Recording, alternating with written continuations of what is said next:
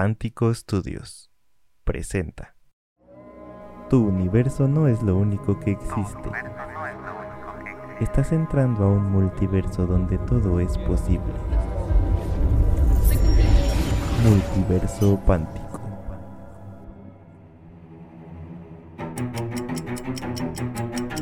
Bienvenido al podcast de Paradoja TV Audiodramas.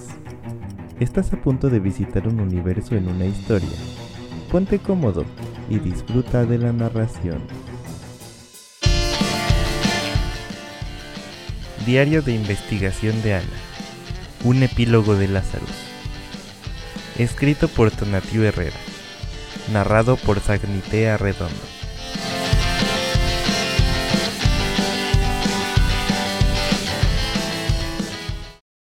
Diario de Investigación 1. Hoy es sábado 23 de julio del 2016. Soy Ana Azul de la Vega, superhumana. Grabo este diario como un registro de cómo vivimos los superhumanos en estos tiempos de crisis en el mundo. Como saben, en muchos países nos están buscando. Al menos aquí en México, el gobierno y la empresa Olin Lab secuestraban gente como yo y nos utilizaban en experimentos genéticos. Hace unas horas del evento superhumano en el campo de fútbol en Bosques de Romero. Yo estuve ahí. Mi amigo Daniel y yo logramos escapar por poco de los agentes de Olin Labs. El suceso me ha dejado con muchas interrogantes que espero poder ir respondiendo en este diario. Para ello he comenzado a recopilar información. Como quizás ya saben, Bosques de Romero no es la única ciudad con incidentes de este tipo.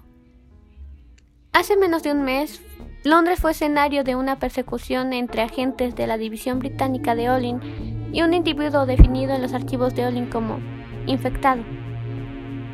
Archivos clasificados de Olin a los que tuve acceso gracias a Linet Zamora.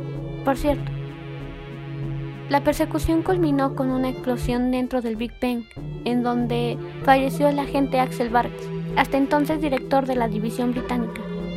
La única sobreviviente fue la agente Sara Vargas, a quien poco después enviaron a México. Lo que llama la atención es que su nombre está ligado a diferentes investigaciones con muchos datos censurados, pero de los cuales se puede rescatar que tratan temas aparentemente místicos y la teoría de los universos paralelos y magia. Al parecer, Indagando sobre estos artículos censurados, logré dar con archivos aparentemente de leyendas de dioses de lejanas tierras, lenguajes antiguos y alfabeto rúnico. Indagando sobre estos artículos censurados, logré dar con archivos aparentemente de leyendas de dioses de lejanas tierras, lenguajes antiguos y alfabeto rúnico. Lo que más me llamó la atención es que lo vi antes, justo ayer, grabados en un extraño báculo que Aleph estaba usando. Al parecer potenciaba su poder o algo así. Lo más curioso es que al parecer Aleph lo robó de Olin, pues encontré un archivo donde también lo estaban investigando. Junto a él hay una leyenda sobre un malvado dios llamado Fabnik que gobernaba una tierra llamada Skraikas y sobre un poder, el orbe de Daire, que lo venció y lo encerró en otro plano. Y, según la leyenda, el báculo es una herramienta para liberarlo. Aún no entiendo cómo es que todo esto se conecta, pero hay algo que me dice que Amy ha visto mucho. Justo ayer luché con una de las aliadas de Aleph, llamada Amy. Pude ver dentro de su mente. Sé que he estado en sitios muy extraños que de no haber visto yo misma en sus recuerdos, no los hubiera creído. Amy huyó, al igual que el otro aliado de Aleph, Arian.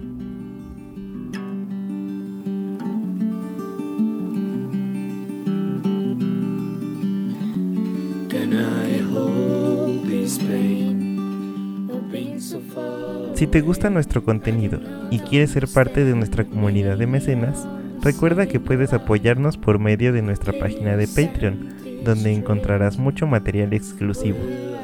También puedes apoyarnos compartiendo este podcast y suscribiéndote a nuestras redes sociales en Facebook, Instagram y YouTube.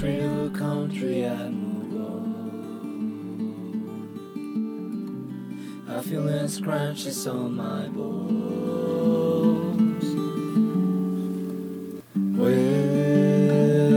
Welcome home.